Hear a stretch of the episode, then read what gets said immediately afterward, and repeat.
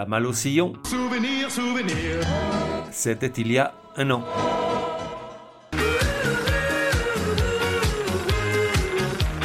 La voix des sillons, numéro 35.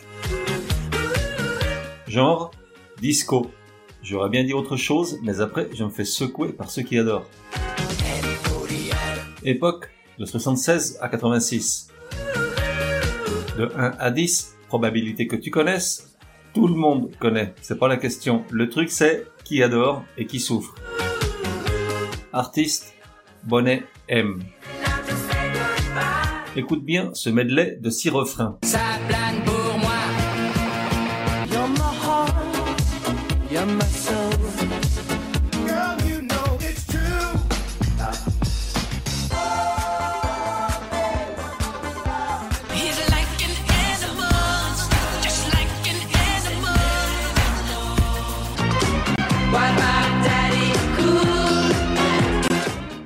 Te le remets pas, c'est pas la peine, y a rien à gagner.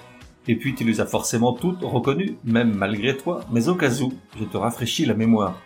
On avait dans l'ordre Plastic Bertrand avec sa plane pour moi, Modern Talking avec You Are My Heart, You Are My Soul, Milli Vanilli avec Girl You Know It's True, Lime avec Babe We Are Gonna Love Tonight, Michael Jackson avec Monster et Bonnet M avec Daddy Cool. Et la question est, quel point commun y a-t-il entre toutes ces chansons? T'as bien une idée, mais la présence de Michael Jackson dans la liste te perturbe.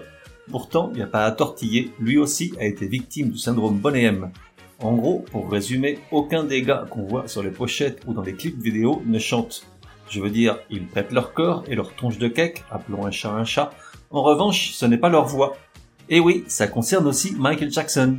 Sur le disque posthume très originalement appelé Michael, il y a trois chansons, dont celle-ci Monster, qui ne sont pas interprétées par le petit Jackson, mais par un gars inconnu au bataillon qui s'appelle Jason Malachi, rétribué probablement pas tant pour se substituer au King of Pop que pour garder le secret sur l'entourloupe.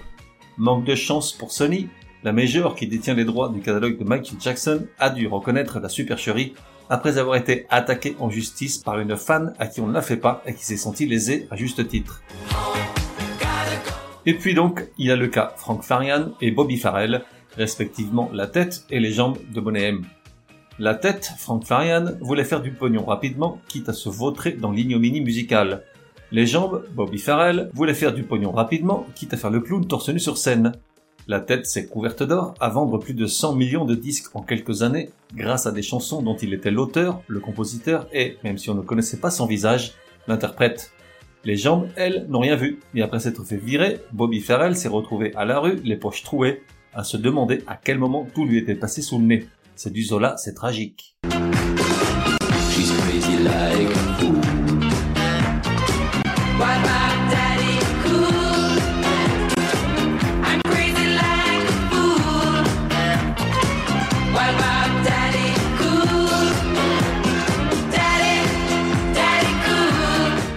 Le fait est que, dans le fond, j'aime bien ce gars-là. Le dindon de la farce, certes, car tout porte à croire qu'il s'est fait avoir dans les grandes largeurs. Pourtant, à bien y regarder, pendant quelques années, il a vécu des trucs de dingue, bien au-delà de ce qu'imaginait le petit Roberto Alfonso Farrell, lorsqu'à 16 ans, il quitta ses Caraïbes natales à bord d'un navire marchand pour faire le mousse au long cours, sillonner les flots tourmentés, s'égarer dans des ports à l'écart des grandes routes, flamber au rhum le fruit de ses labeurs salés, chavirer dans les bras laiteux d'une belle de nuit, puis repartir à l'aube enveloppé de brume vers l'inconnu. Oh, Norvège, Pumpa. Pas non plus le truc le plus exotique qui soit. La Norvège, où il renonça au rhum et aux amours nocturnes, pour s'adonner à la vodka et aux longs monologues éthyliques face à un renne ruminant, de sombres pensées non, du lichen. Puis il descendit jusqu'en Hollande, super, et enfin en Allemagne, où il se fit DJ, et à l'occasion mannequin et danseur, déjà prêt à exhiber son torse velu devant des tautonnes rigolardes.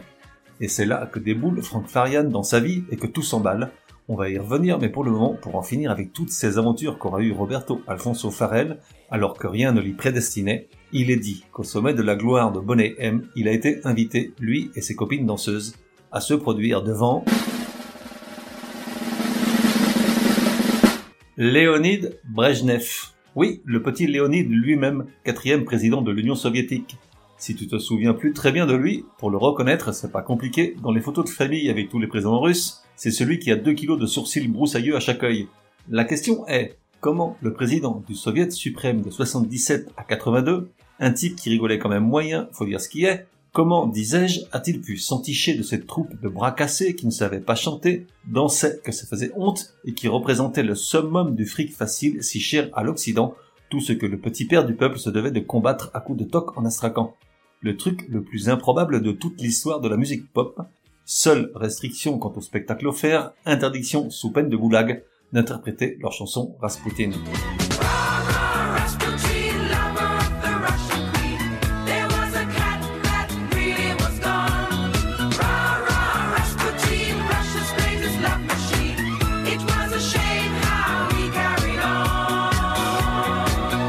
Et donc, revenons-en à nos moutons et à Frank Farian, le tondeur.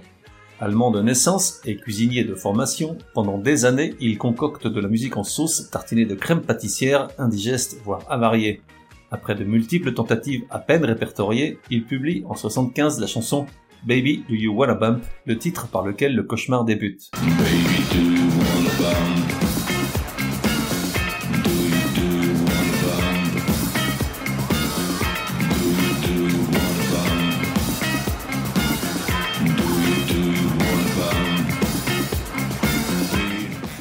Et ça dure comme ça 7 minutes.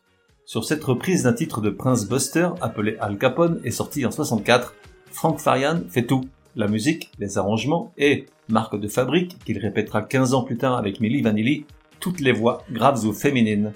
Or, contre toute attente, le morceau est un succès, ce qui le prend au dépourvu car d'un naturel plutôt réservé, il n'a aucunement l'intention d'apparaître sur scène sous les projecteurs. Il part donc à la recherche d'un combo qui pourrait faire les zouaves à sa place, et après moult entrées et sorties, la formation s'établit définitivement autour de trois danseuses, Liz Mitchell, Maisie Williams, Marcia Barrett, et d'un danseur de caoutchouc, notre petit Bobby Farrell, tout dégingandé. Autant le dire tout de suite, il ne s'agissait pas de faire concurrence à Béjart. Bobby, affublé de tenues moulantes à paillettes et poils au vent, joue au mal irrésistible et au macro de pacotille, tandis que les filles autour de lui se trémoussent dans des chorégraphies sexuellement explicites.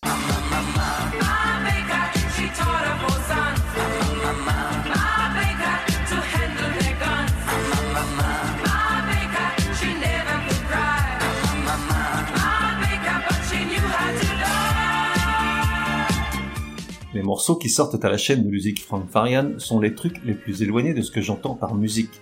Des paroles à ras de terre, des mélodies et instrumentations de supermarché, et puis surtout de pauvres marionnettes qui n'ont aucun rôle à jouer, hormis celui de se tortiller tant que la caméra tourne.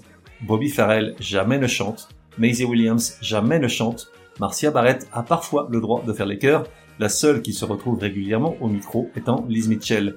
Le reste, tout le reste, notamment lorsqu'il s'agit d'empocher chèques de la SACEM allemande et de son label, c'est Frank Farian qui s'en charge.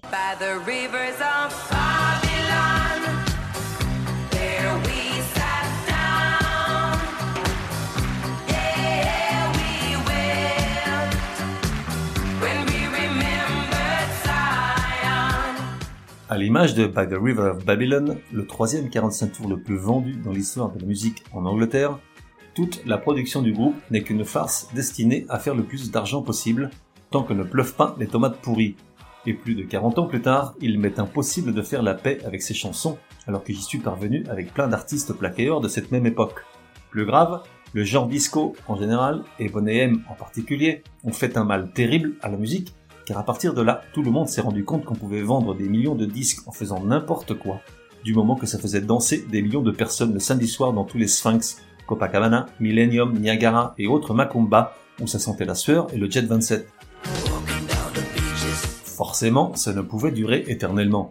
Dès lors que Bobby Farrell a été viré, le charme a disparu, et tout ce qui est sorti de 81 à 86 n'a plus rencontré de succès. Alors, respect pour Farrell et ses danseuses, ils y ont cru et se sont investis dans ce qu'ils croyaient être une mission quasi divine, mais la cupidité de ce Frank Farian les a privés du fruit de leurs efforts et de leur dévouement, et malgré de multiples plaintes et procès, le producteur a gardé la presque totalité des royalties générées. Malheureusement, empêtrés dans des luttes intestines, ils n'ont pas su se relancer ensemble sans le producteur, chacun des membres tentant de monétiser la marque séparément, sans succès ni pour l'un ni pour les autres. En 2010, notre petit Bobby, la vraie star de M, est retrouvé mort dans une chambre d'hôtel à Saint-Pétersbourg, ville où il venait de se produire. Quelques années auparavant, il était passé par une très mauvaise passe, vivant de subsides dans un HLM de Rotterdam.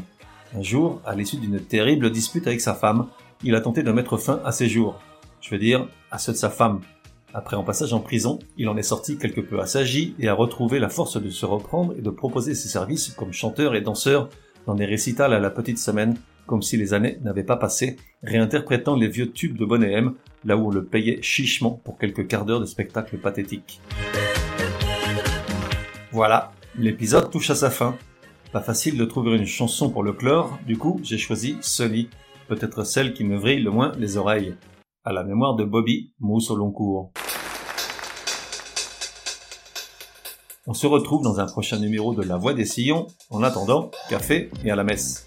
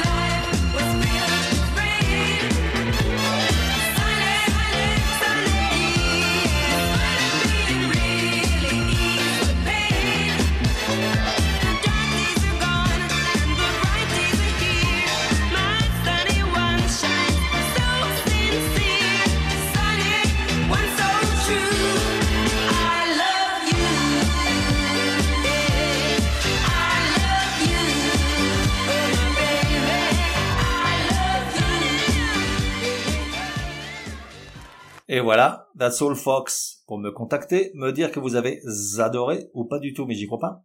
Ou encore suggérer un artiste pour un prochain épisode, écrire à contact at lavoidessillons.com. Ah, j'oubliais, j'ignore sur quelle plateforme tu écoutes La Voix des Sillons. Sur certaines d'entre elles, comme Apple, Podcast Addict et quelques autres, il est possible de laisser un commentaire. Je veux dire, un bon. Merci, hein.